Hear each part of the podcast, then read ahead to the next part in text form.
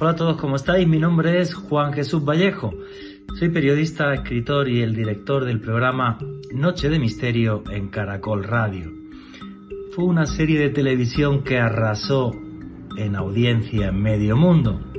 Mulder y Scully, agentes del FBI, enfrentándose a lo inexplicable. ¿Pero esto ha sucedido de verdad? militares o policías enfrentándose al misterio, a lo desconocido, los auténticos archivos X. Por ejemplo, fuegos inexplicables en una población de Sicilia. Muchos de los habitantes de la localidad tuvieron que abandonar durante un tiempo el sitio donde aparecían estos fuegos inexplicables. Ataques de seres invisibles en unas oficinas en un lugar al sur de España, en Málaga, y los policías huyendo despavoridos del lugar. ¿Queréis conocer toda la verdad sobre los auténticos archivos X? Pues no os perdáis el podcast de Noche de Misterio, Caracol Radio. Noche de Misterio. Juan Jesús Vallejo.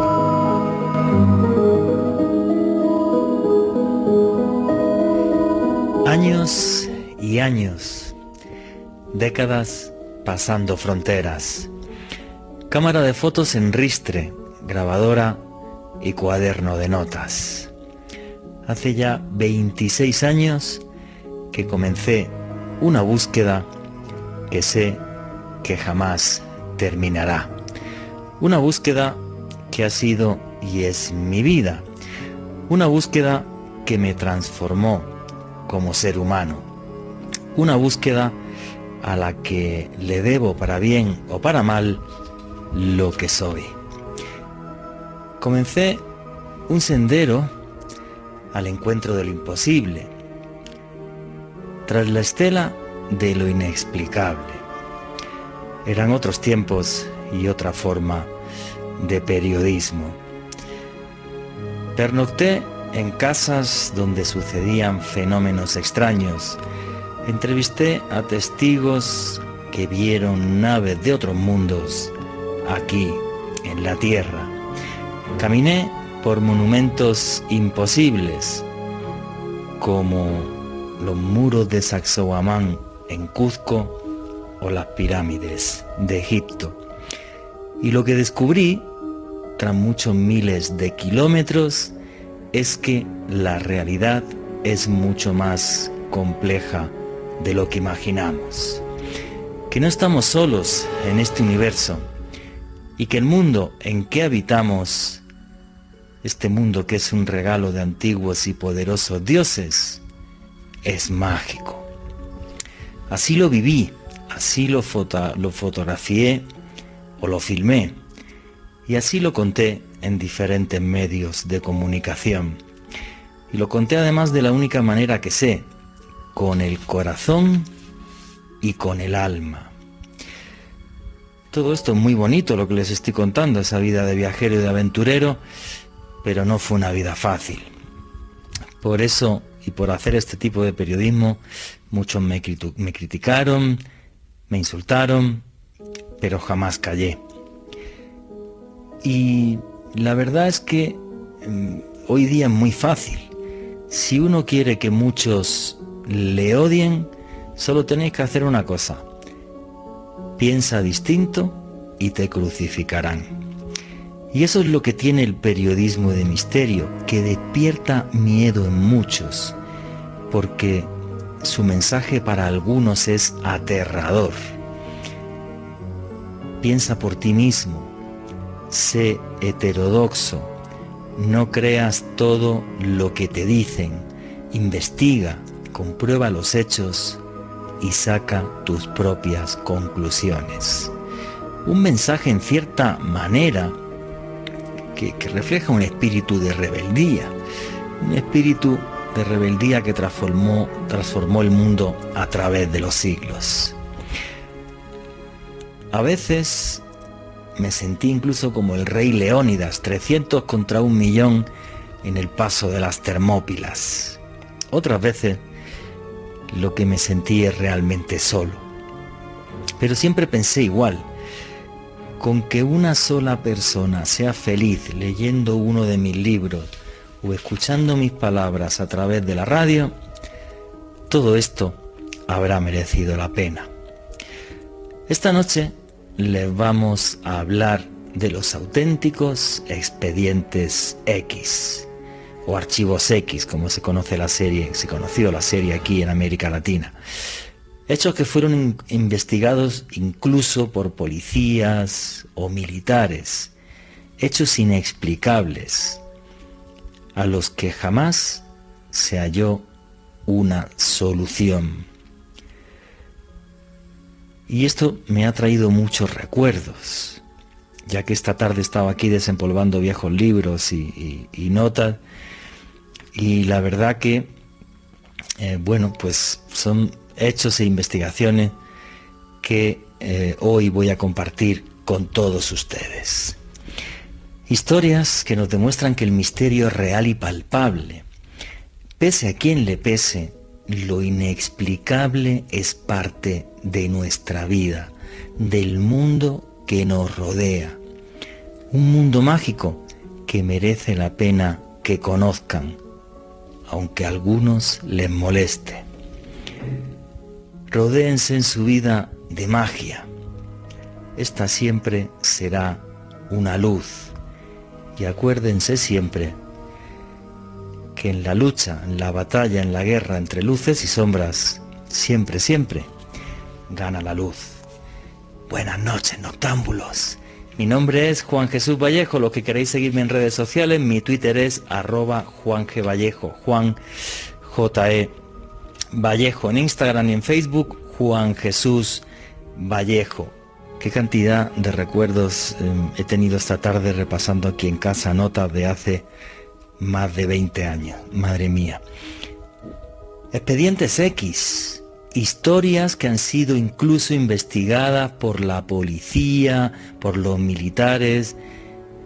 Vamos a ver incluso un caso de un pueblo entero en Sicilia que se tuvo que desplazar por fenómenos inexplicables hechos que nunca tuvieron una solución clara y que nos demuestran que realmente en el mundo suceden cosas que no podemos explicar.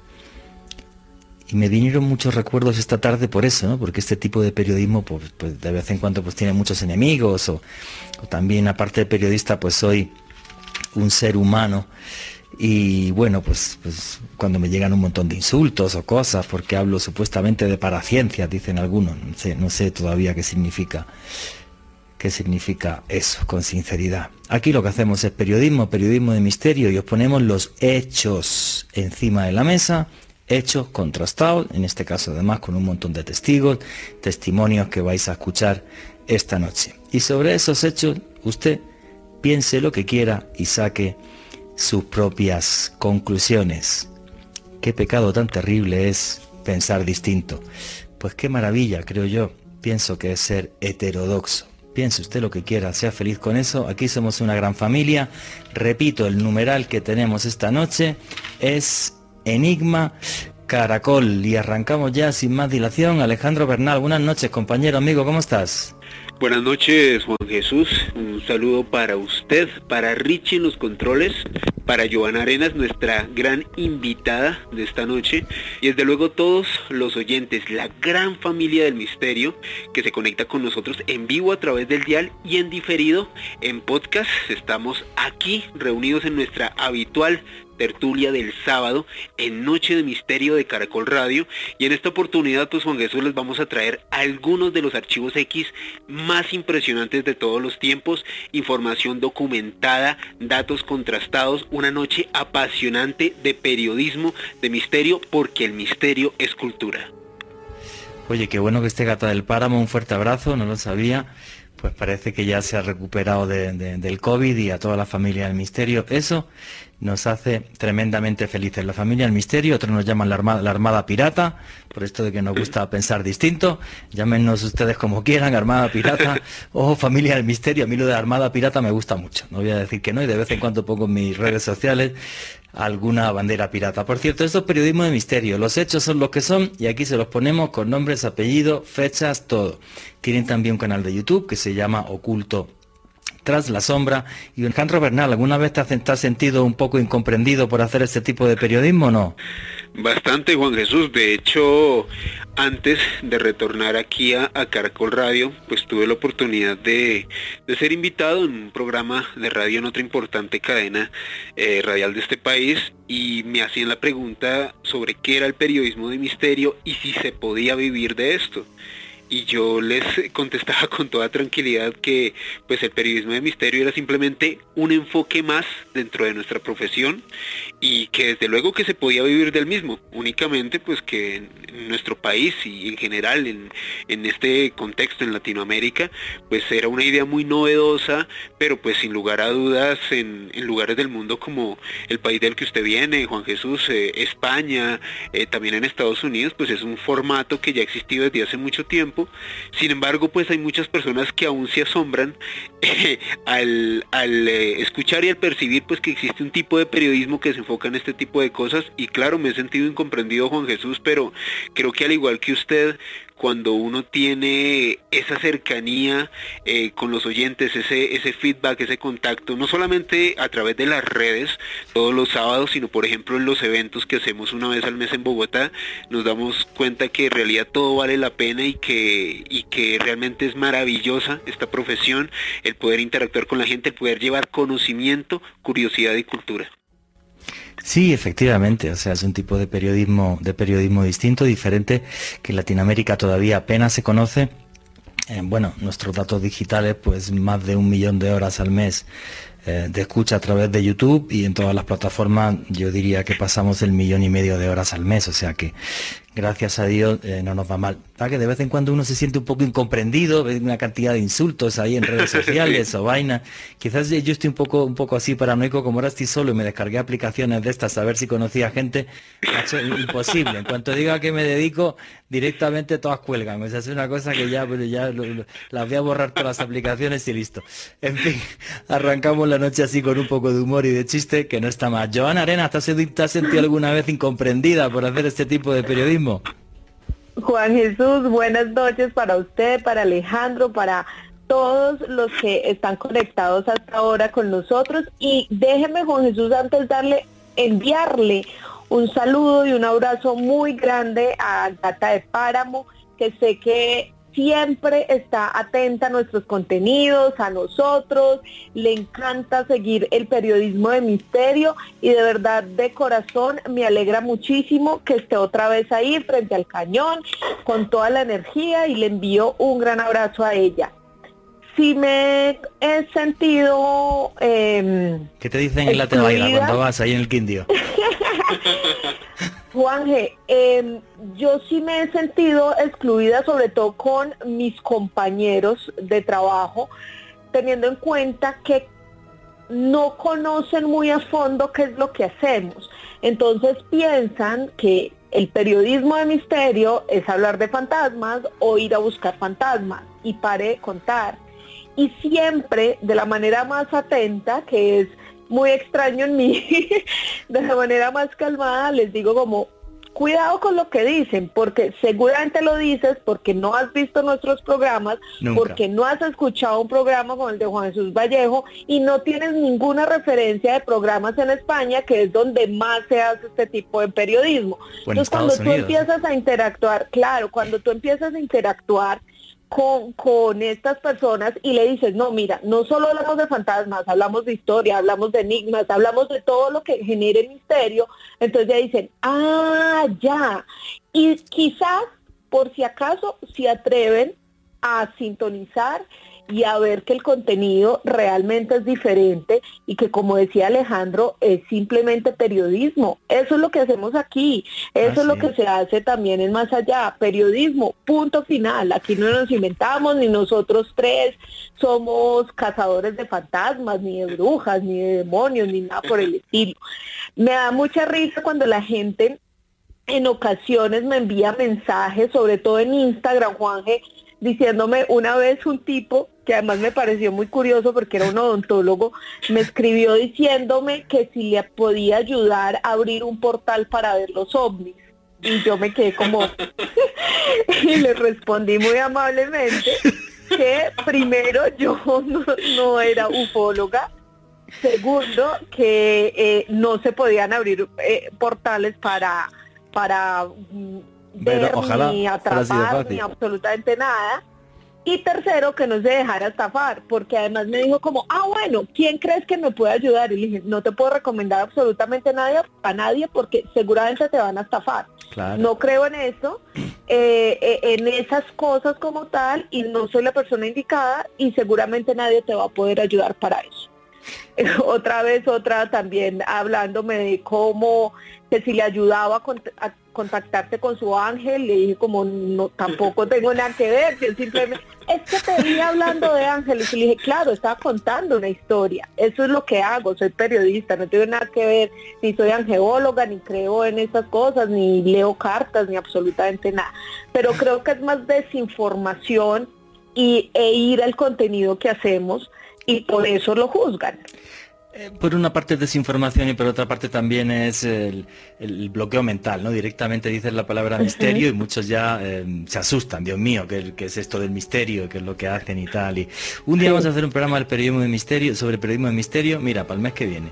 Le decimos a Esteban Cruz y nos juntamos los cuatro y hacemos un programa y le explicamos a la gente qué es esto, con casos, con historia y cómo surgió a través de un señor en Estados Unidos que se llamaba Charles Ford. Entonces, lo contaremos y tal. Pero sí, es que me vinieron muchos recuerdos, y acá vosotros que sí me veis en vídeo, porque tuve este libro en, en las manos, Operación Al Andalus, el primer libro que escribí, llevo ya siete. Este libro tiene ya 20 años, está mal, el, ejemplar que tengo es la cuarta edición. Y como el tema iba de expedientes X, y los expedientes X son una cosa, entre comillas, sencilla que le quiero explicar a la gente. Es cuando sucede un fenómeno inexplicable y eh, intervienen policías, militares, comités científicos y no se haya una explicación a lo que ha sucedido que es en el fondo lo que recogía la famosa serie eh, Archivos X, se llamaba aquí en América Latina, con los famosos agentes Mar y Scully. Bueno, realmente el FBI tuvo unos archivos X, sí, sobre combustiones espontáneas el FBI abrió unos archivos clasificados cuando encontró a gente que había ardido y que no había ningún tipo de explicación de cómo habían combustionado, o sea, cómo aparecía un cadáver, del cadáver solo aparecía, por ejemplo, un pie y el resto del cadáver estaba completamente combustionado como si hubiera tenido temperatura de más de mil grados, cosa que no se podía explicar y el resto de la casa sin quemar. Entonces, em, de ahí surgió la, la famosa serie Archivos X y eh, bueno, pues yo sí he tenido la suerte de investigar eh, auténticos archivos X. Yo voy a contar una historia que investigué hace más de 20 años y me voy a retrotraer y me voy a ir mentalmente, se lo voy a explicar aquí a todo el mundo para que se meta en esta historia, España, sur de España, una provincia que se llama Almería, una sierra. Almería eh, tiene el desierto más grande de Europa, esa provincia, pero un poquito más al norte, no es desierto, es semidesierto. Eh, sobre todo para vosotros sería un semidesierto, para mí no, pero para, alguien de América Latina, este continente muy verde, sería un, un semidesierto. Un sitio que se llama la Sierra de los Filabres. Pues en la sierra de los Filabres hay un pueblo pequeñito que se llama Laroya. Y em, junto a un compañero, junto a Iker Jiménez, que es un tipo hoy famosísimo en España, pues dirige un programa que se llama Cuarto Milenio, pues con Iker Jiménez hace, madre mía, pues 21 años creo que fue esta historia. Hace 21 años nos fuimos los dos en el carro, dirección a La Roya, porque sabíamos que en concreto en junio de 1945, el día 16 de junio de 1945, arrancaron una serie de fuegos inexplicables en aquel lugar. En concreto, para que la gente aquí en Colombia y en el resto de América Latina se haga, por cierto, un fuerte abrazo a todos los hermanos latinoamericanos que nos escuchan. Bueno, pues este pueblito tiene una serie de veredas, o sea, de, fincas y de cortijos y tal. Bueno, pues el 16 de junio de 1945 hay una niña que se llama María Martínez Martínez, atento a la edad, la niña tenía 13 años y esta niña vivía en un cortijo que se llamaba el cortijo pitango y le empieza a arder la ropa.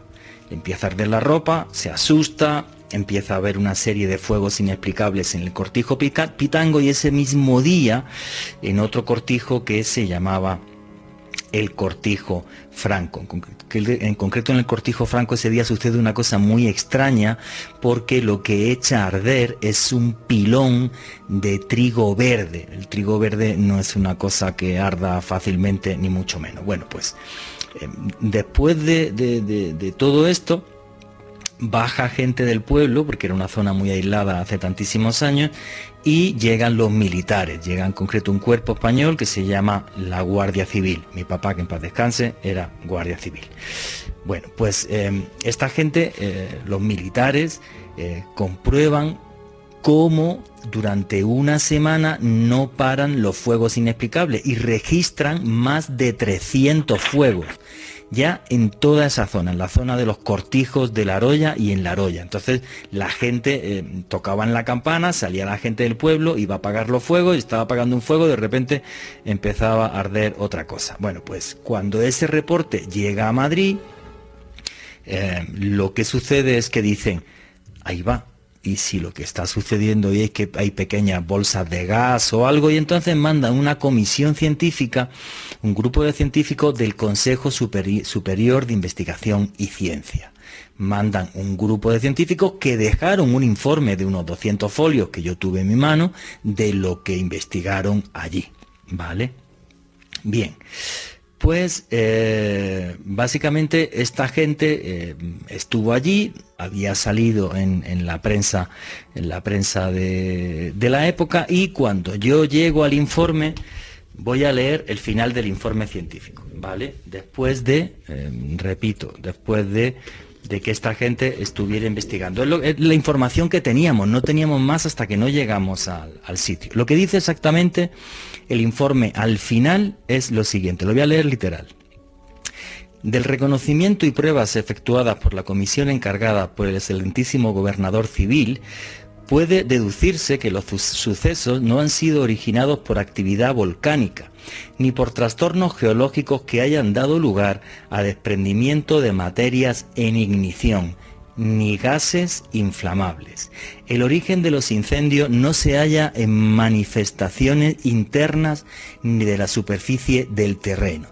Tampoco cabe achacar la causa a fenómenos eléctricos ni a la ionización de la atmósfera, ni a efectos térmicos de radiaciones solares. En resumen, no hay causa definida a la que puedan achacarse todos los sucesos ocurridos y debe desecharse desde el primer momento toda sospecha de que hayan sido provocados por la mano del hombre. Se ha producido verdadero pánico obligando a la gente a tener en la calle sus modestos ajuares y vituallas. Es de esperar que el suceso no tenga repetición. Y eso está firmado en en la ciudad de Almería a 30 de junio de 1945. No había más información cuando Iker y un servidor, Iker Jiménez y un servidor, llegamos hasta La Roya, ¿vale? Em, llegamos a La Roya, todo un expediente X con archivo científico, eh, los informes militares desaparecieron, no, quedaba ya ningún atestado de, eh, de, la época y entonces bueno, pues, pues llegamos a aquel pueblito y en España hay una cosa que es curiosa, que en, muchísimos pueblos hay una cosa que se llama el hogar del pensionista. Entonces van los viejitos y se toman un café o un coñac o lo que sea y les sale bastante barato. Entonces llegamos al pueblo, nos llamamos, pues, vamos al hogar del pensionista, que está la gente mayor, porque esto sucedió en 1945. Entonces, eh, nada, pues llegamos allí y mm, empezamos a preguntar y la gente súper amable nos dijo, no, mira, esto es muy sencillo, hablar con un señor que se llama Cayetano, que estaba por aquí, Cayetano Domínguez, con ese señor es con el que, con el que eh, hablamos. Y Cayetano es el que empieza a darnos datos que nos dejan en shock. Llegan los militares, va una comisión científica del Comité Superior de Investigación y Ciencia eh, de España, no encuentran explicación a aquellos fuegos, de ninguna eh, manera. Bueno, pues muchísimos años después, muchas décadas después, llegamos hasta el pueblito, eh, vamos hasta, hasta la Roya, llegamos al hogar del pensionista y nos dicen hablar con un señor que se llama Cayetano Domínguez. Hablamos con Cayetano y lo primero que nos dice Cayetano, que nos deja en shock, es, amigo, los fuegos no duraron dos semanas, ¿eh? Los fuegos duraron más de dos meses. Lo que pasa que los militares nos dijeron que todo el mundo callado, fue un periodista al principio que hizo un reportaje de esto y aquí no se, supo más nada. Primer dato que nos deja en shock le preguntamos al señor, oiga, ¿desde 1945 ha venido algún periodista al, pueblo a preguntar de esto? Y todos los viejitos del, hogar del pensionista nos dijeron, aquí no ha venido nadie, decir, los primeros que aparecéis por aquí después de casi 50 años a preguntar por, más de 50 años, 55 va a ser exacto, a preguntar por esto. Y eso también nos dejó un poco en, en shock, ¿no?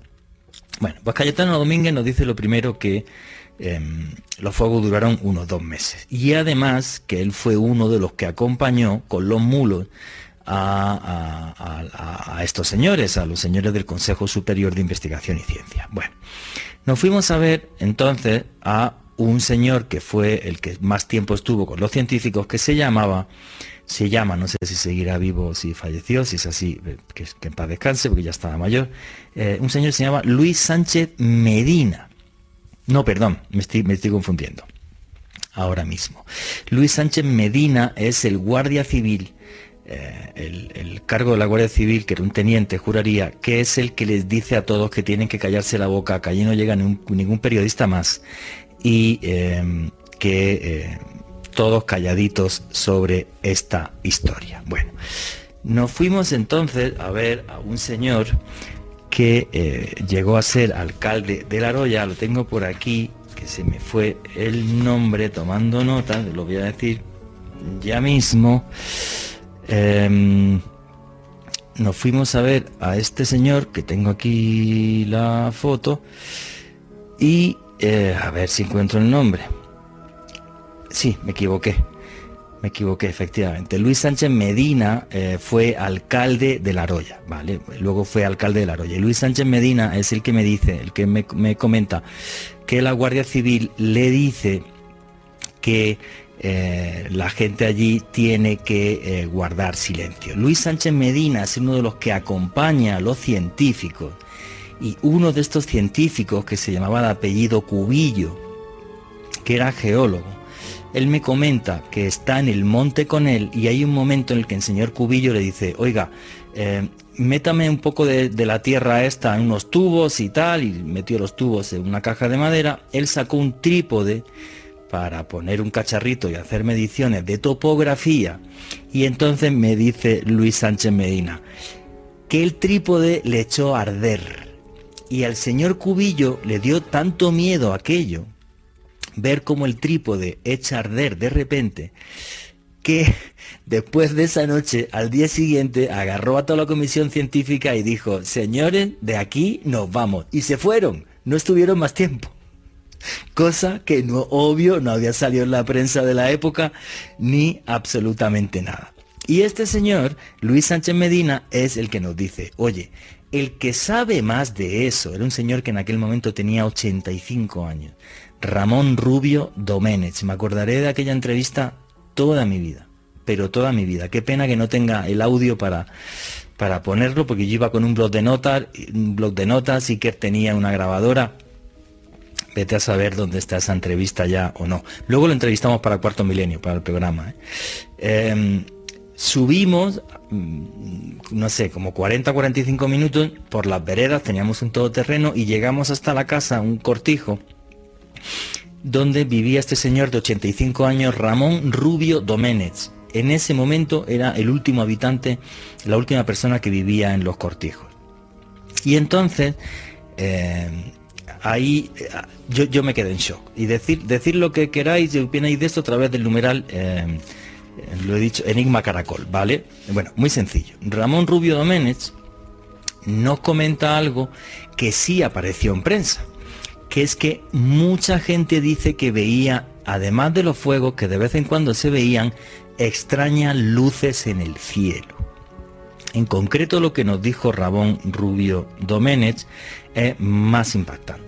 Dice que él vio, y otra gente de los cortijos, unas esferas de luz blanca, lo, definía así, bola completamente blanca, con una luz muy fuerte que iluminaban todo el cielo.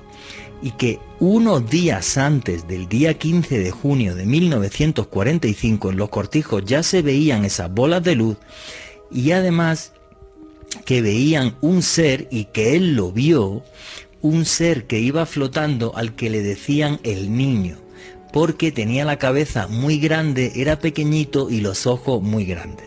Y además recuerdo en la entrevista que me dijo, pues hay gente que decía que eso era un marciano. Yo no sé qué era, pero ese iba flotando y era como un niño pequeño con la cabeza muy grande y, lo, y los ojos muy, eh, muy grandes. Y además me dijo, y, y, lo cogí así en las notas, que ese, ese niño cuando volaba iba como envuelto en una luz o un fuego que él no lo sabía mm, definir, pero que, que, cuando iba flotando pues se veía como, como, como con mucha luz. Bueno, eso me deja en shock porque de repente, obvio, lo que uno piensa es que tiene que ver el fenómeno ovni con esto. ¿Tuvo que ver el fenómeno ovni con esto? ¿O simplemente fueron unos observadores? Nunca lo sabré. El caso es que llegamos al pueblo y pudimos entrevistar a otro señor que estuvo en los cortijos, que se llama, se llamaba Manuel Medina. Y eh, Manuel Medina nos comenta como una noche cuando iba por la sierra, de repente apareció una luz blanca enorme, igual la describe como una esfera, y me, y me dijo, la luz era tan potente y yo me quedé tan impactado porque era tan potente que iluminó toda la sierra. Y me dijo, y esa luz pasó por encima de mí y estuvo a muy pocos eh, metros de mí. Todo esto fue lo que recopilé en, un capítulo en, el, primer libro que escribí en mi vida, junto con Lorenzo Fernández, por cierto, Operación al Andaluz. Y eh, es una historia que me impactó muchísimo porque, primero, nadie había investigarla en, en más de 50 años. Segundo, jamás yo pensé que detrás de unos fuegos inexplicables que tenía que ver el fenómeno ovni, pero los testimonios y los nombres están encima de la, mecha, de la mesa, los hechos son los que son. Y fijaros lo que es el misterio y por qué hice la, introducción, eh, la introducción que hice. Eh, Recordáis que os leí el final del informe científico, donde dice y deja claro que los fuegos no tienen explicación alguna, no tienen nada que ver con bolsas de gas ni con absolutamente nada y no están provocados por la mano del hombre. Bueno, pues lo que hizo, lo que hicieron los militares, lo que hizo la Guardia Civil, hay que pensar que estábamos en tiempos de Franco, para callar el tema fue muy sencillo sacar en prensa que la que había provocado los fuegos era la niña María Martínez Martínez, la primera testigo de los fuegos. Cuando yo le pregunté por esto a la gente del pueblo, a Ramón, Rubio Doménez, que la conocía, a Cayetano Martínez, y el resto me dijo, pobrecilla la niña, la que le cayó. Esa niña no tuvo nada que ver con los fuegos, ni absolutamente nada, le echaron el muerto eh, nunca hubo que pagar ninguna indemnización, ni luego formalmente se le acusó de nada, que tuviera que ir a la cárcel, absolutamente nada, pero eso la estigmatizó tanto a ella y a su familia, que María Martínez Martínez se suicidó ingiriendo sosa cáustica. Su hermano, eh, su hermana mayor se tiró por un barranco y su tercer hermano se ahorcó toda una tragedia terrible. O sea, no sé si esta gente vio algo que nunca contaron y eso les atormentó la vida, no tengo ni idea, porque por desgracia los tres se, suicidaron. No sé exactamente qué pasó allí, tengo claro que una gente sencilla que vive en Cortijos, en un pueblo de Andalucía, todos contaron la verdad, aquello salió en prensa y era una verdad que nunca había salido a la luz todo un archivo X, todo un expediente X. No sé qué tiene que ver el fenómeno ovni con esto. A mí es una historia que me dejó en shock. Yo no creo que los ovnis vayan metiendo fuego, las cosas como son. Pero que fueron observadores de algo que sabían que iba a suceder. Sí lo creo, sí. ¿Estoy loco por esto? Pues a lo mejor, en mi opinión, y me puedo equivocar, obvio, es una hipótesis, no la puedo demostrar. Pero me parece tremendamente curioso tanto testimonio. Yo fui a investigar fuegos inexplicables y acabé recopilando testimonio del el fenómeno ovni. Joana Arenas, ¿qué opinas de la historia de los fuegos de la Roya? Por cierto, gracias a que fuimos nosotros, esto salió luego en televisión y todas las cosas, a día de hoy, me enorgullece un poco haber sido en el fondo de una forma indirecta partícipe, en, el pueblo han hecho un monumento a los fuegos. Inexplicable. Ah, porque gracias a los fuegos se, hicieron famosos luego en, en toda España. ¿Qué es lo que opina Joan Arenas de esta historia de los fuegos de la Roya? Jorge, esta historia me parece fascinante. Eh, la primera vez que la escuché fue pues gracias a usted hace muchos años cuando trabajábamos juntos.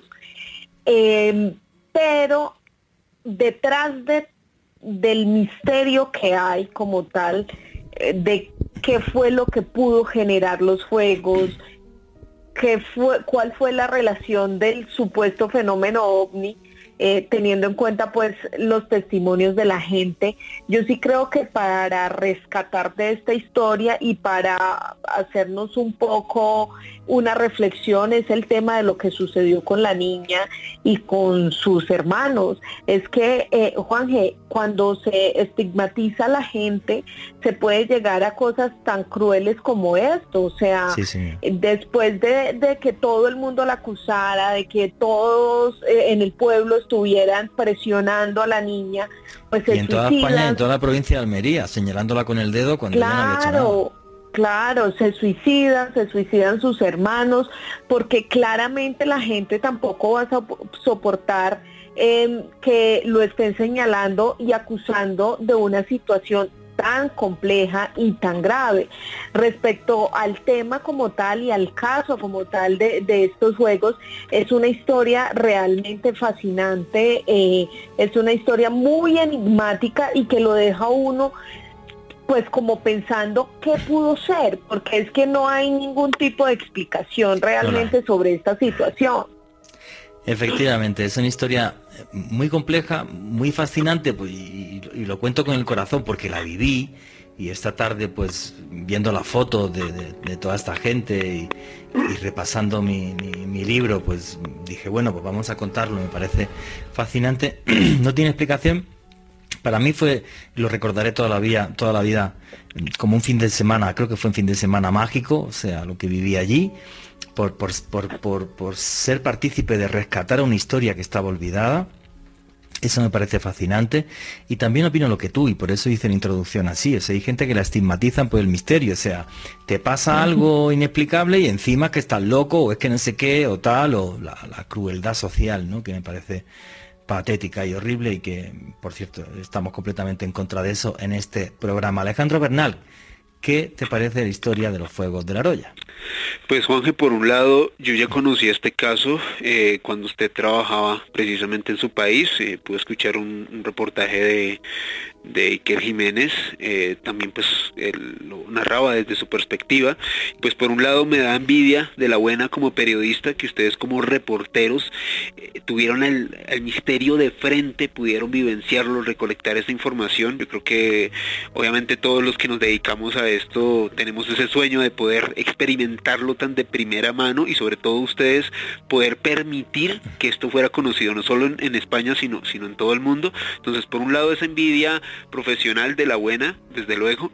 Y por otro lado, pues Juanje, yo creo que también el trasfondo meramente humano que tiene esta historia, eh, María Martínez Martínez y su familia se convirtieron en unos parias, eh, fueron personas que me imagino que tuvieron una censura social en una época, para que los oyentes se contextualicen, 1945, una sociedad muy cerrada, muy diferente a la de hoy en día. Bueno, si la de hoy en día ya tiene bastantes problemas, imagínense en esa época, eh, quizás con una falta de apertura mental bastante importante y lo más desconcertante, Juanje, para mí el, tema del niño, ese niño que estaba flotando, o sea, es, es increíble, es prácticamente la descripción de un humanoide flotando, un humanoide muy parecido a lo que hoy en día se tipifica dentro de la raza de los grises extraterrestres, entonces es realmente supremamente fascinante este caso para mí, Juan G. Sí, yo recordaré aquella charla con Ramón Rubio Domenech y ese nombre lo tengo además marcado. Me toca repasar el libro, pero ese, ese nombre lo tengo marcado, porque cuando me dio ese testimonio no me lo podía creer, me quedé súper, súper en shock. Pero Alejandro Bernal, esto no es la única vez que ha sucedido. ¿Qué pasó en Sicilia en el año 2004? Pues Juan Jesús, básicamente algo muy similar a lo que ocurrió en Sicilia, en, Sicilia, no sino en España, en La Roya en 1945, pero lo que ocurrió en específico en Sicilia en febrero del año 2004 es al día de hoy uno de los casos relacionados con combustión espontánea y fuegos inexplicables más sorprendentes de todos los tiempos. Para contextualizar a los oyentes, Juan Jesús, el pueblo muy pequeño en esta zona de Italia, Caronia Marina, más o menos de unos aproximadamente unos 150 habitantes y desde diciembre del año 2003 varios habitantes de esta zona comenzaron a reportar cómo se producían fuegos de una manera realmente sorprendente frente a ellos, sin intervención humana y descartando cualquier posibilidad de algún fallo eléctrico o de algún fallo de alguna conexión de gas que suscitara este tipo de combustiones en las casas. Fue tan increíble lo que ocurrió Juan Jesús que los bomberos de este pueblo de Caronia Marina estaban tan asombrados de la cantidad de incendios que se produjeron en un lapso entre diciembre de 2003 y enero de 2004 que el alcalde, el burgomaestro de este poblado, el señor Pedro Espinato, mandó desalojar más de 16 viviendas para proteger la vida de estas personas, porque por ejemplo, algunas de ellas, Juan Jesús y oyentes, comentaban que Estaban normalmente en la casa departiendo con su familia cuando de repente observaban que uno de los colchones de su casa comenzaba a prender fuego. Pero lo interesante de esto es que de acuerdo a sus testimonios y a las investigaciones que se realizaron posteriormente por parte de, de las autoridades y de investigadores, estos fuegos se producían de adentro hacia afuera, de adentro de los objetos hacia afuera, sin ningún tipo de intervención externa. Eh, cuando se comenzaron a realizar las pesquisas, pues de una manera, de una manera, digamos que más copiosa, llegó a esta zona, a este pueblo de Sicilia, un periodista español, Javier Venegas, y él pudo hablar con Nino Pesina, el primer habitante de este pueblo de Sicilia, quien experimentó estos eventos. Y lo que Pesina le comentó a este periodista español es sorprendente, Juan Jesús. Decía este señor que estaba cenando con, con su familia cuando de repente se percató que el citófono que tenía en su casa comenzó a prender fuego de un momento para otro sin intervención de él ni de ninguno de los habitantes de la casa y también casi que de una manera asombrosa las cortinas de la sala de su casa también comenzaron a prenderse fuego.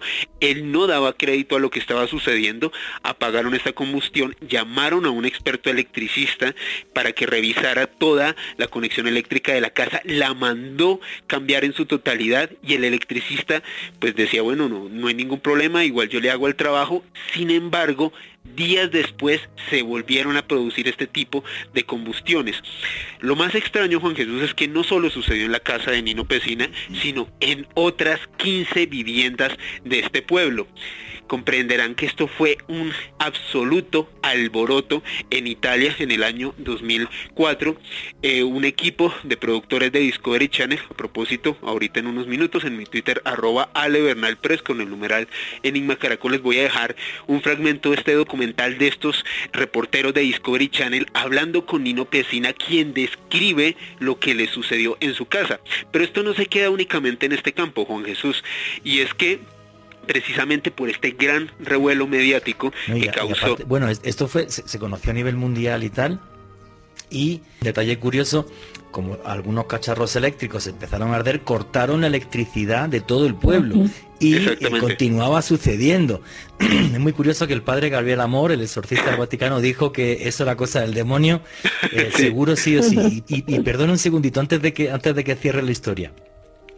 Hace un año y pico, que yo no tenía trabajo, estaba así un poco loco, eh, en Colombia pasó algo similar, pero no apunté el pueblo donde sucedió. A ver si algún noctámbulo es capaz de, recordarlo. Yo lo busqué en, en, Google hoy y no me salía nada, pero llegó a haber un reportaje en televisión donde eh, contaban también, o sea, un pueblito en Colombia donde sucedió, pero no tengo el dato. A ver si alguno de vosotros lo sabe. Perdón Alejandro, continúa.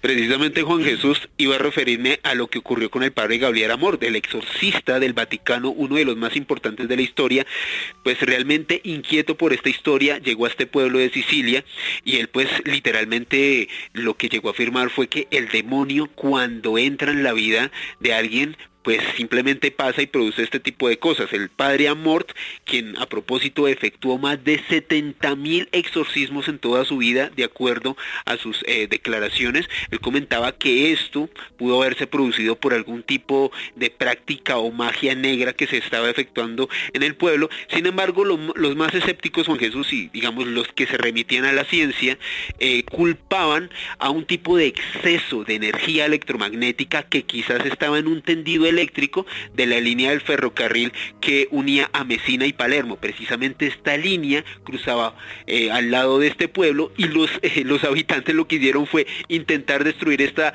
esta vía férrea. Sin embargo, estos fuegos siguieron produciéndose, Juan Jesús, ante la estupefacción de todos. Y al día de hoy no hay una explicación científica veraz sobre por qué se producían y cómo, y cómo realmente pues sorprendieron y produjeron esta esta, gran, eh, digamos, esta gran sorpresa en este pueblo italiano en el año 2004, Juan Jesús. Muchísimas gracias Alejandro, Alejandro Bernal. Realmente es eso, o sea, lo inexplicable sucede, tiene nombres, apellidos, fechas. Aquí estamos hablando de hechos, de archivos X auténticos, tanto esta historia de la Roya como esta historia de Sicilia. Joana Arena, qué cosa tan terrible lo de Sicilia, ¿no? Sí, Juan, este caso eh, también es muy conocido y también lo que usted decía, lo curioso de, de, esto o lo más misterioso es que siempre tratan, por supuesto, darle una explicación razonable. Entonces decían, seguramente hay alguna falla eléctrica en todo este pueblo y eso es lo que pasa y por eso se generan este tipo de fenómenos. Y resulta que no, pues como usted lo decía y lo más curioso de todo es que quitan la energía en todo en todo el lugar y siguen sucediendo estos fenómenos. Y lo que podemos destacar de estas dos historias que ustedes han contado hoy es precisamente que es un fenómeno misterioso, algo que no podemos explicar y que además se repite hay otro caso, por ejemplo, Juanje, eh, bastante conocido en Irlanda, si no estoy mal, sí, eh, un irlandés que en el año 76 también acá murió por una combustión espontánea.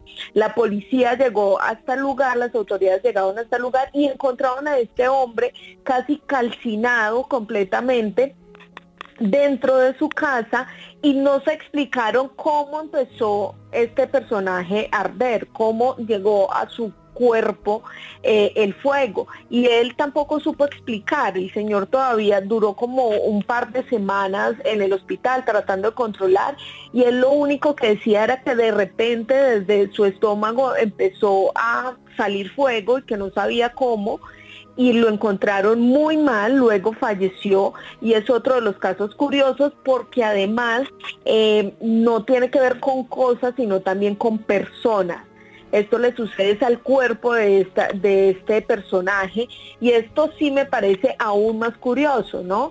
Eh, y son casos que se repiten, estos no son los únicos, hay muchísimos otros casos registrados de este tipo de fenómenos. Combustión humana, humana espontánea. Un día podríamos hacer un programa también sobre, eh, sobre eso. Fuegos inexplicables, La Roya, Sicilia, el caso de Irlanda que nos contaba Joana, auténticos expedientes X. Hechos, hechos investigados por las fuerzas de seguridad de los estados que no tienen explicación alguna. Y no os vayáis porque ya mismo sigue Noche de Misterio.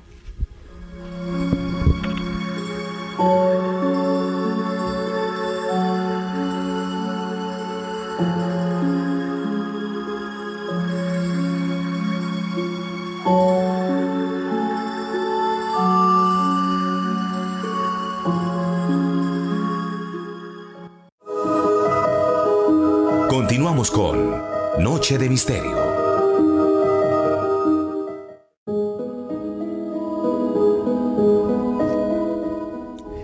Y aquí seguimos en Noche de Misterio, somos quintos del país en Trending Topic. Muchísimas gracias a todos por vuestro apoyo.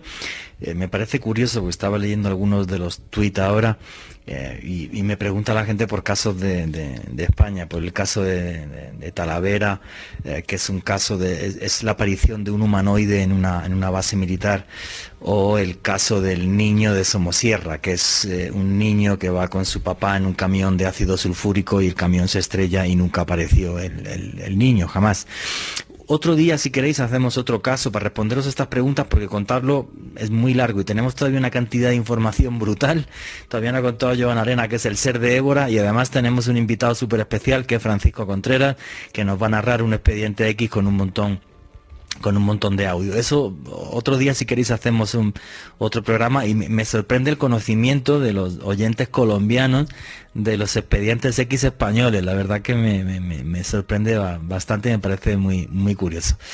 ¿Cómo se investiga un archivo X por una persona que ha estado haciéndolo? Y para mí es un placer y todo un honor que esta noche tengo audios y le estuve haciendo una entrevista y estuve ayer hablando con él, quizás por eso hoy tenía tanta emoción a flor de piel con un buen amigo que se llama Francisco Contreras, pero que él mismo os explique qué es un expediente X y cómo se investiga una de estas historias. Richie, ¿me puedes poner el audio número uno de Frank Contreras, por favor? Hola, hola, ¿cómo estáis? Un saludo para todos. Bueno, es un, placer compartir esta noche de misterio en Caracol Radio, compartir esta noche de, de misterio y misterios con, con todos vosotros. Saludos desde, desde España. Perdonar mi voz, que tengo la voz un poco tomada porque no paro de viajar por, por toda España buscando esas historias que, que, a ti, que a vosotros, que a mí, que a todos nosotros nos gustan y, y nos unen. esas historias marcadas por, por, por la leyenda, por el misterio, por eso que llamamos misterios y, pasa factura en mi voz recorrer ciudades, pueblos y carreteras siempre en mochila, en ristre, con mi cuaderno de campo y mi micrófono y grabadora, así que disculparme por la voz. De verdad que es un placer compartir esta noche de misterio dedicada a los auténticos expedientes X y hacerlo con, con Alejandro Bernal, con, con Joano Arenas y sobre todo con quien es para mí un, un hermano, un amigo, un compañero desde hace tres décadas con Juan G. Vallejo, con el que he podido buscar, disfrutar, vivir grandes momentos personales y profesionales aquí en, en, España y en, otras partes del mundo. Así que mil gracias por esta invitación. Bueno, me proponía Juan G hablar de expedientes X. Eh, dejemos claro que los expedientes X eh, ese nombre tan popularizado por la serie televisiva, son aquellos casos en los que, mm, casos inexplicados o inexplicables en los que han intervenido las fuerzas de seguridad del Estado, las Fuerzas Armadas e incluso determinados científicos. Aquí en España hablaríamos dentro de las fuerzas de seguridad del Estado de la policía local, de las policías locales que hay en cada autonomía, de la Policía Nacional, de la Guardia Civil y de las Fuerzas Armadas pues tanto tierra, aire como, como mar.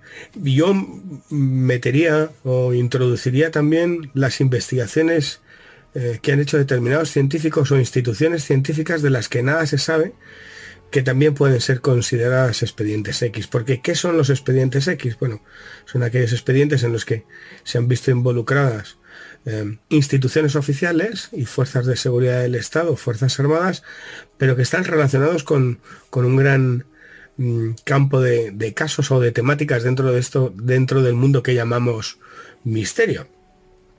Podemos hablar de casas encantadas, de fantasmas y de poltergeist. Podemos hablar de, de ovnis, de los objetos volantes no identificados, de ufología.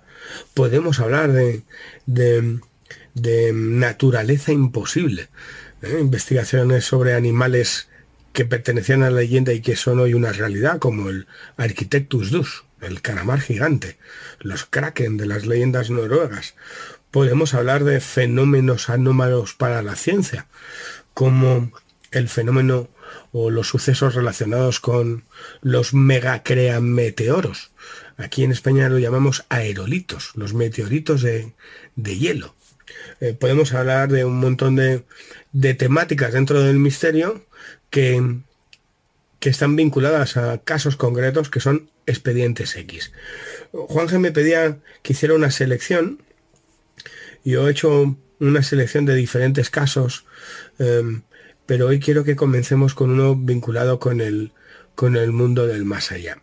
Son casos que bueno, a lo largo de los 30 años que llevo dedicado al periodismo del misterio, he podido investigar a pie de campo. Yo soy periodista, reportero, escritor.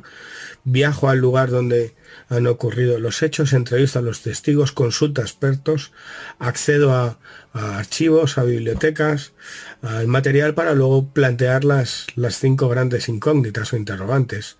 ¿Qué, cómo, cuándo, dónde y por qué? Y lo que uno descubre en estos expedientes X es que y es el denominador común de los expedientes X, es que mm, ni sabíamos todo lo que queríamos saber, ni conocíamos todo lo que queríamos conocer, y que la realidad es mucho más amplia de lo que nos cuentan y de lo que nos venden.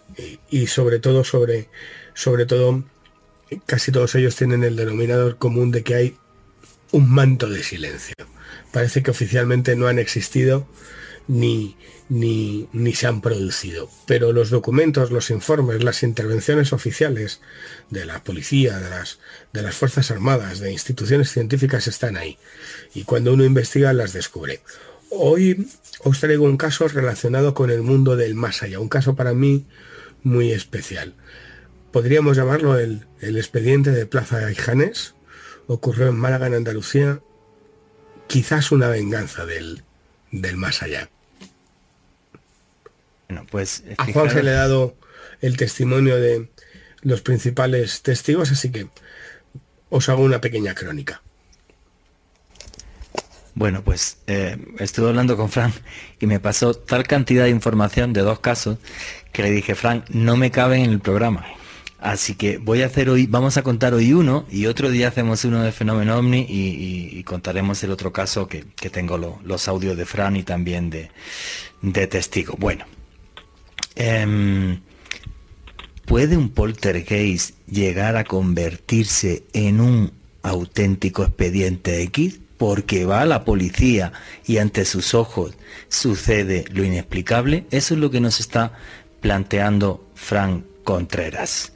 Y ahora fijaros lo que nos va a contar. Richie, ponme el audio número 2 de Frank Contreras, por favor. El siguiente caso, como os decía antes, está relacionado con el mundo del más allá, de los fantasmas, de las casas encantadas, de los fenómenos paranormales, de los poltergeists.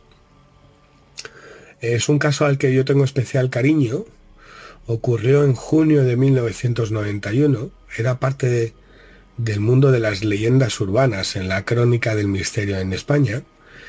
Y mm, después de casi 20 años de silencio, puse a investigar el, me puse a investigar el expediente y logré descubrir, descubrir desvelar, destapar em, detalles, nombres, sucesos que permanecían olvidados, que eran parte de la leyenda urbana. Un trabajo de investigación en el que en el que pude entrevistar a todos los testigos que permanecían vivos. Podríamos titularlo Plaza Janés, expediente Plaza Janés, una venganza del, del más allá. Y en titulares os podría decir que durante tres días algo, una fuerza invisible, descontrolada, arrasó las oficinas de la editorial de Plaza y Janés en la ciudad de Málaga, en Andalucía los empleados de la editorial andaluza pudieron ser testigos de cómo algo o alguien empujaba grandes estanterías, expositores, cuadros, mesas, sillas, abría y cerraba las puertas de los despachos, movía los archivadores, hacía sonar los teléfonos de forma repetitiva, sin causa justificada, encendía y apagaba las luces. No solamente eso, fue un caso donde apareció una huella fantasmal, algo o alguien dejó una huella en el polvo, una mano, y un caso donde intervino la Policía Nacional y que, tal como sucedió, em, ocurrió, desapareció.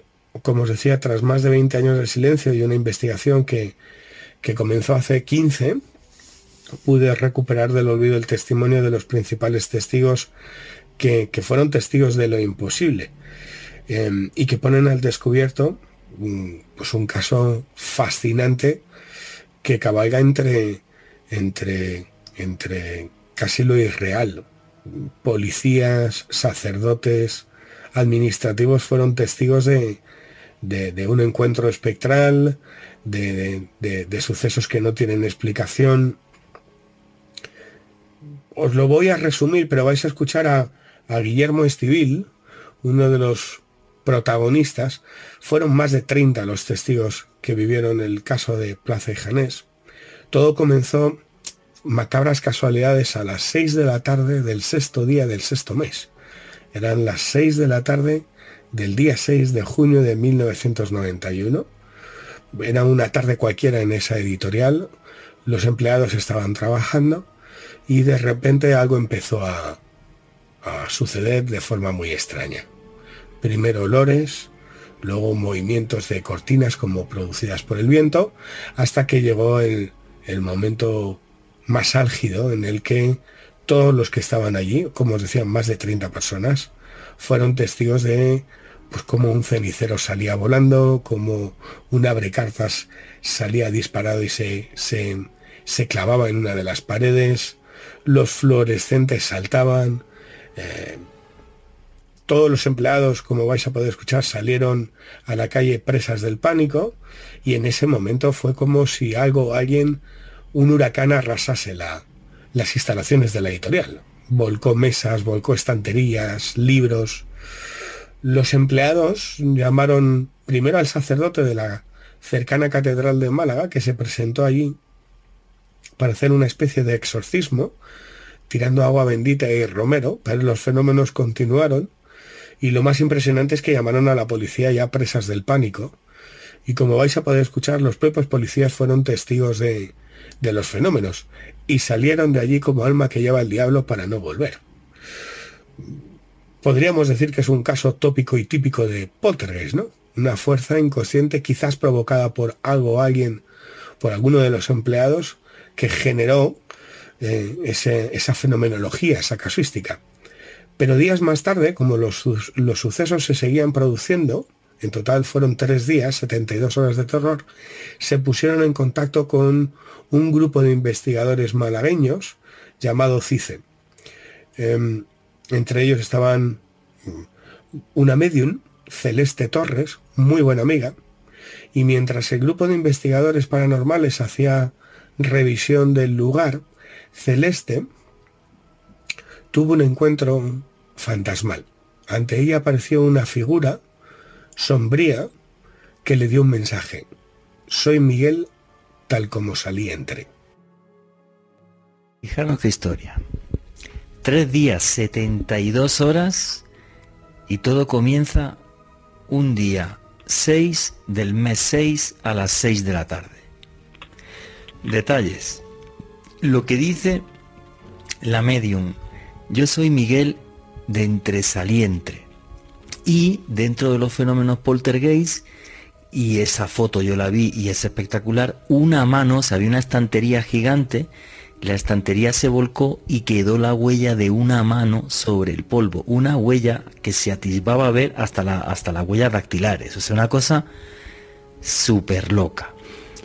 Pero, como se investiga un expediente X, es estando delante de los testigos Y ahora vais a escuchar a uno de los testigos que estuvo y que vivió, uno de los empleados del grupo editorial Place Janés, que vivió los hechos. Richie, ¿me pones el audio número uno de Guillermo Estivil, por favor? Yo llegué sobre las 6 menos 20 aproximadamente. Me había dejado aparcado el coche en el parking que tenemos y me fui a la planta baja a reunirme con unos compañeros. Había en la habitación entrante cerrado, había unos cursillos de, que habían venido algunos directivos de Barcelona a dar unos cursillos de formación a vendedores. Y me quedé con un compañero, Diego, Barranco, pues, hablando en, el hall de la oficina, ¿no? Una mesa bastante grande, metálica que tenemos ahí. A la vez también había otra habitación grande que se utilizaba para sala de venta que estaba abierta. Y empezamos como normalmente todos los días llegaba, pues con un cigarrillo y hablar de las cosas normales del día. Entonces, mm, de pronto, pues escuchamos, no escuchamos, sino olíamos mal, un olor muy penetrante. Total, el compañero mío, tiene que váter, o se levantó fue váter, mira, el váter no, el váter está limpio, no huele nada, la calle tampoco puede entrar puesto que son cristaleras y no hay ventanas.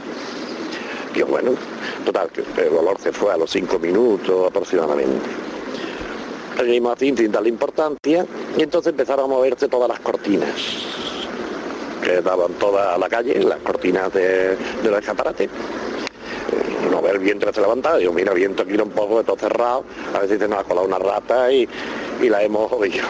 Total, que nos levantamos, oye, ese compañero, y aquí ni rata ni nada, y, y, se han movido de una manera como cuando entra una racha de viento bastante grande. Ya bueno, no le dimos tampoco de momento un poco de importancia y seguimos charlando. Ahí arrancan los fenómenos y así señores investiga un auténtico archivo X. Vamos a seguir escuchando el testimonio. Richie, ponme el audio 2 de Guillermo Estivil, por favor. En la habitación esa grande que había, estaba abierta había un atril con un estuche en lo cual había una cubertería de plata que se regalaba con cuerdos que era el diccionario La Luz. Y estaba cerrada, ¿no? En un atril grande. Y de pronto se escuchó como un clip. mi compañero se me queda mirando y digo, oye, Diego, ¿qué hacías? Y dice, pues mira, no te voy a decir, pero me parece que el estuche se ha abierto solo. El cliente nos levantamos y digo, Diego, ¿estás seguro que el estuche estaba cerrado? Efectivamente estaban las dos gavillas abiertas. Digo, bueno, mira, ya está pasando un poquillo algo raro aquí, pero vamos, creo yo que ya estaba un poco mosca.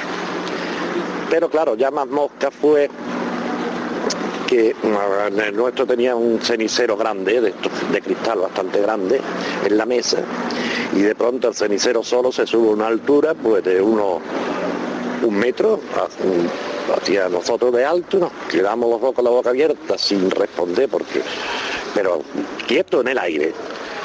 Y de pronto desaparece corriendo el cenicero y sale estrellado en la habitación grande esa que había abierta.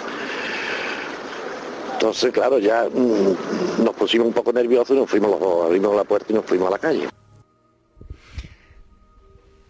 ¿Qué, pensaríais si sois los trabajadores de un grupo editorial? Estáis en las oficinas, de repente, mal olor, la cortina empieza a moverse sola, eh, un estuche se abre solo y luego veis levitar a un cenicero que sale volando y se estrella.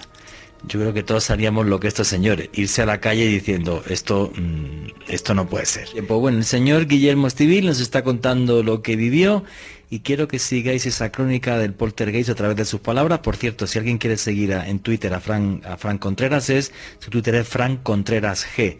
además es el tipo que más sabe sobre el, camino de Santiago en España y pronto le haremos una entrevista aquí en Noche de Misterio. Bueno, la crónica de Guillermo Estivil sigue así. Richie, ponme el audio número 3, por favor. Nos quedamos aquí en la puerta. Entonces fue cuando ocurrió dentro las tonterías que se viene. ¿Qué es lo que ocurre? ¿Cómo lo recuerdas? Vamos, yo recuerdo el ruido grande y otra vez la gente corriendo para corriendo para la calle. Claro, otra vez, pero ¿qué ha pasado? No, nada, nada, ¿Qué? Por poco no nos mata. que saca ahí uno de los muebles todo lleno de, de libros.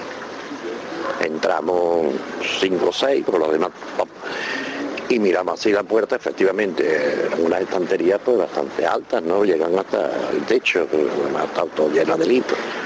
Eh, vemos la estantería totalmente en el, suelo, que no pilló a nadie, yo no sé el por qué, porque la habitación no era muy grande y, el mueble eso cogía casi toda la habitación de una punta a otra y no cogió a nadie. Fue un milagro eso, vamos. Pero si nos dimos cuenta de que el final de, de la biblioteca, pues claro, como eso no se limpia el polvo, eso tenía una capa de polvo así de grande. Y había los 10 dedos de, una mano de las manos totalmente puestas en, en una de las librerías. arriba, la última. Unas manos de alguien que nadie vio, delante de un montón de empleados. ¿Cómo sigue la historia? Richie, ponme el audio número 4 de Guillermo Civil. Estando en la calle los de los fluorescentes del escaparate. Los escaparates son cerrados totalmente, ¿no?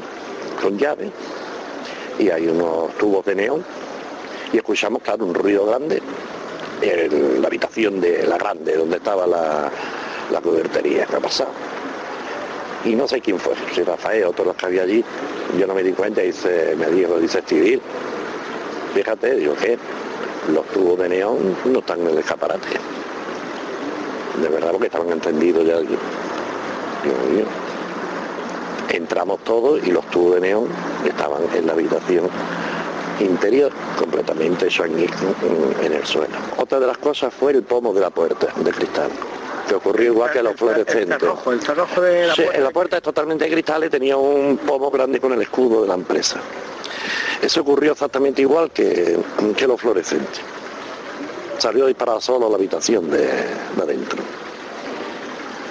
Y había también un sillón de estos giratorios de, despacho que era el que utilizaba eh, el antiguo director que se había muerto, lo utilizaba él en su despacho, pero como ya se había roto un poco la pata y eso, pues se, se quedó dentro y se puso unos nuevos.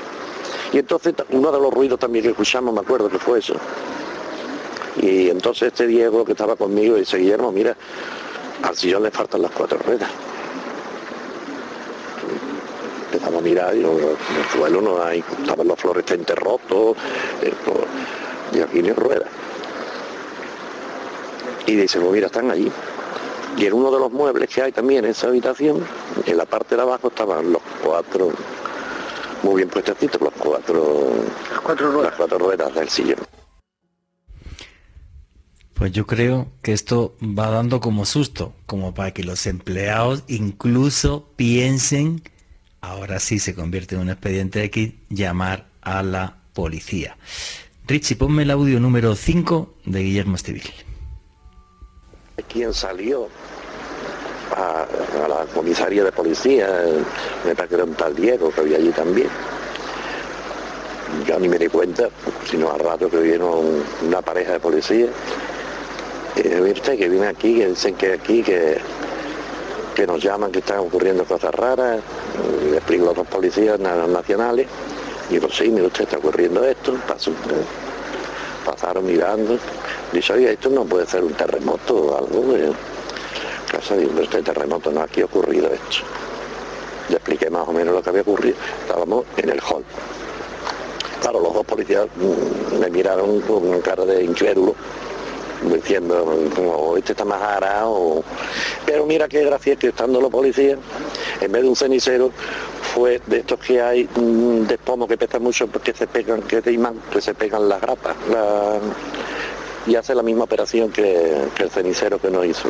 ¿Salió volando? Elevarse y salió volando. Delante de los policías. Delante de los policías. Yo ya no voy a los policías. Los policías salieron corriendo, le faltaron puertas. Cuando vieron aquello desaparecieron. Que por cierto, el más grueso vino el otro mañana con el hijo porque le había explicado lo que había visto allí, no se lo creía para que lo viera el hijo, todo lo que había hecho. Y la policía, obvio, salió corriendo porque no son expertos en exorcismo.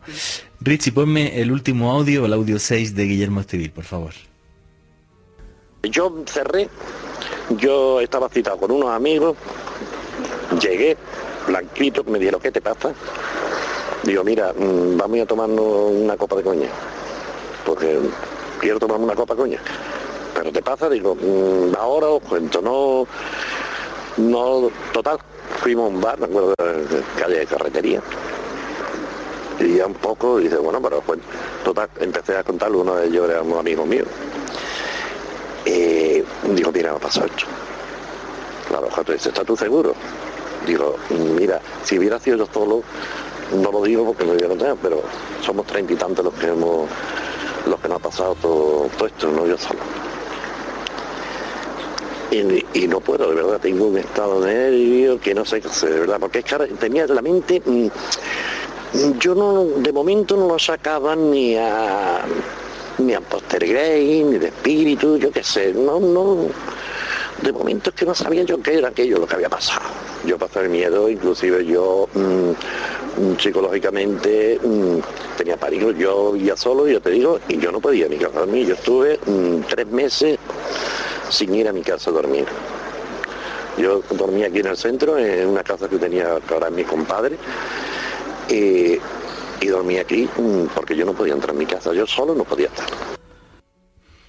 Fijaron, más de 30 testigos, fenómenos poltergeist durante 72 horas, llega la policía, eh, la policía mm, se va de allí, nadie se explica esto, pasó 72 horas y no volvió a pasar. Eh, ¿Recordáis lo que dijo la vidente? Miguel de Entresalientre. Dos manos invisibles que tiran la, estantería. Y este buen amigo, Frank Contreras, eh, va allí 20 años después y fijaros lo que, lo que descubre. Eh, Richie, ponme el audio número 3 de Frank Contreras, por favor. Eso se quedó así. Nadie sabía, nadie identificaba qué es lo que podía haber sucedido, quién era ese Miguel. Algunos lo intuían. ¿Qué es, eh, de quién era esa huella que había quedado marcada de una mano en el polvo, en uno de los muebles, en un sitio donde no podía entrar una mano? Cuando me pongo a investigar el caso, lo que descubro y es cuanto menos desconcertante y, y esclarecedor, es que em, el mismo día que ocurren los fenómenos en la calle Cister, a las 6 de la tarde del sexto día del, sexto mes, en el cementerio de Parcemasa en Málaga se está exhumando un cadáver. Se está exhumando el cadáver de un antiguo empleado que se había suicidado, llamado Miguel Domínguez, un antiguo empleado de Plaza Ijanes. Nadie sabía detalle alguno de lo que, lo que os acabo de contar. El día que todo ocurrió, se exhumaba el cuerpo en un cementerio de un empleado que se había suicidado además víctima de una supuesta estafa de la cual no fue culpable y, que hizo que se quitara la vida. Y en el mismo día, a las mismas horas, en las mismas fechas en que lo imposible ocurría en Plaza Ijanes, se exhumaba su cuerpo. No deja de ser cuanto menos significativo que cuando Celeste Torres, mi buena amiga medium sensitiva, em, acudiera al lugar, se encontrara con esa figura luminosa y que le dijera ese mensaje. Soy Miguel, tal como salí entré. Expediente Plaza y Janés. ¿Una venganza del más allá? Pregunto. Uno de los muchos casos que he podido investigar en, que, en el que las fuerzas de seguridad del Estado han intervenido en estas casas encantadas, supuestas casas encantadas. Y eso es lo que quiero preguntarle a toda la audiencia de Caracol Radio o a la gente que está escuchando esto en podcast. Fijaros qué historia. 72 horas, nunca más pasó nada en el sitio y Frank Contreras llega 20 años después y descubre que ese mismo día, a esa misma hora, se estaban exhumando los restos de un señor que se había quitado la vida porque le implicaron en una estafa que él no cometió y que se demostró mucho más tarde. ¿Qué opina Joana Arena? Vaya historia, ¿no? Es una historia, Jesús, que me tenía como abriendo la boca cada que, que escuchaba un trozo y es que es fascinante. Además, claramente la investigación de Frank, ir hasta allá, hablar con los testigos. Así es como se encuentran las historias y así es como esas historias se hacen obviamente mucho más sorprendentes. Tristemente, y como usted lo decía, Juanje, aquí no podemos hacer eso por, por recursos, por, bueno, mm. por múltiples situaciones, pero claro, eh, el hecho de ir hasta el lugar, de poder buscar, de tener tiempo de contactar con, con personajes, de tener tiempo de buscar testigos, pues obviamente lo que genera es encontrar historias apasionantes, curiosas y misteriosas como esta, pero de verdad que esto es una maravilla. pero para, para ti, ¿venganza del más allá o no? Y Dios mío, yo creo que sí. Yo, yo lo que pienso, Juanje, es que en medio de todo, uno antes de irse al más allá, siempre salda las deudas que quedan en este mundo. Entonces, seguramente ese personaje estaba saldando esa deuda por la cual fue juzgado. Alejandro Bernal, ¿Belganza del más allá o no? Juanje, yo creo que las coincidencias no existen y sí es muy llamativo que precisamente eh, a esa hora, a esa misma hora y prácticamente en esa misma ciudad estaban exhumando un cuerpo eh, pues precisamente implicado en esto. Eh, yo la verdad había leído muy por encimita de, este caso hace algunos años y siempre me sorprendió Juan Jesús fue la cantidad de testigos, 30 personas viendo un fenómeno poltergeist 72 horas es, o sea, es realmente alucinante 30 personas, perdona, y dos policías, ¿eh? y, la manera en que lo documentó Frank, tener ese testimonio de excepción de esa persona que, que, vivenció eso, no, o sea, yo estoy realmente alucinado, no conocía tan a profundidad realmente estos hechos y, sí creo que es una venganza del más allá. Pero yo creo que eso es lo que lo hace más interesante, eh, chicos, y es que hay muchas personas alrededor de esta historia y claro, el hecho de que haya, eh, que coincidan esos testimonios, que todos hayan visto estos fenómenos, pues hace que la historia sea aún más verídica. Sí, claro, porque eso es periodismo y el periodismo es que uno agarra, agarra su mochila, se va de viaje y no es que lo lea, hablas con los testigos, investigas tú y llegas a tus conclusiones.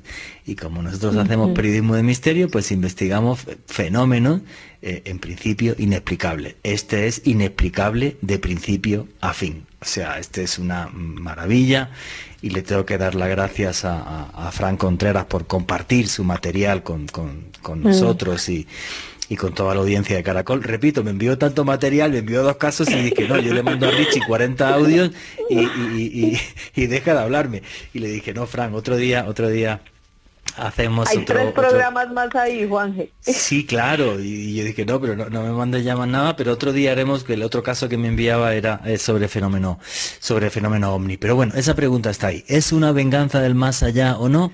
Podemos hacer muchos programas de estos, tenemos un montón de, expedientes X y tengo buenos amigos que me comparten el, el material si, si os ha gustado. Claro, es que esto es periodismo puro y duro y por eso yo pienso que engancha tanto a la gente y, y sorprende tanto a, la audiencia. Le pido perdón ya a Joana Arenas y Alejandro Bernal que tenían preparados el, ser de ébola y el, el, caso del paso de Atilov, pero bueno, ya lo, contaremos en, en otro programa. Sí. Archivos X capítulo 2, ¿no? pero con esa historia de Frank ya este programa quedó listo, Juan. Y, y porque no has escuchado la de la del tema de los ovnis. esa, ya, bueno, o sea, te caes de espalda. Pero te caes de espaldas, ¿eh? No, pues me imagino.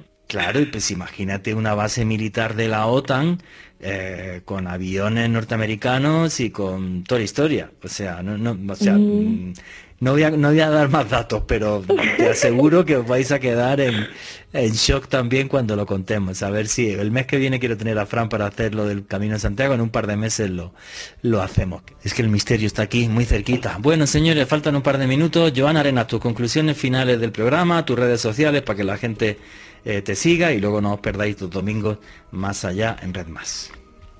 Juanje, mi conclusión es que debemos hacer otro programa con estas historias. Sí, porque no vi con Joana Arena que yo le dije, oye, me ponate el ser de Ébora, que un día contamos que es, pues nada, pero es que claro, me mandó Fran tanto material que dije, oye, pues tengo que meterlo. Claro, claro, claro. Eh, pero no, ahora sí, en serio, creo que eh, estos casos que, hoy mm, se plantearon en el programa realmente son un misterio, siguen siendo un misterio y que además son misterios sorprendentes, queda uno realmente impactado y la lección del día de hoy es claramente que si llegas hasta el lugar, si llegas a buscar las fuentes, pues vas a encontrar historias maravillosas detrás de cada persona que ha vivido estas historias. Eh, mis redes sociales, Y Arenas B, así me pueden seguir y los invito por supuesto a que todos los domingos a las 9 de la noche se conecten también con Más Allá. Muy bien, señorita, muchísimas gracias. Patrocinadores de Colombia, páguennos viajes y expediciones, que investigamos los misterios que quieran. Así que, Alejandro Gandal, tienes 20 segunditos para despedirte. Eh, Juanje, feliz porque hoy no solamente hablamos de misterios, sino hicimos un ejercicio de periodismo con P mayúscula. Y me pueden seguir en Facebook, Twitter e Instagram en arroba Ale con doble S. Muchas gracias, Juanje. Muchísimas gracias, amigos. Y mis conclusiones. Yo creo que nadie sabe exactamente dónde empiezan y dónde terminan los límites de la realidad. El mundo en el que vivimos es algo que no deja de, sorprender, de sorprendernos. Amo el periodismo, amo el misterio, en mi vida. Que nos critiquen y nos digan lo que quieran. Yo creo que no solo a mí, sino a todos los oyentes de este programa. Pero lo imposible e inexplicable, muchas veces más que real, puede convertirse en cotidiano lo podemos tener muy, muy cerca y es fabuloso investigarlo, investigarlo. Y nunca, nunca olviden que vivimos en un mundo mágico porque está repleto de misterio.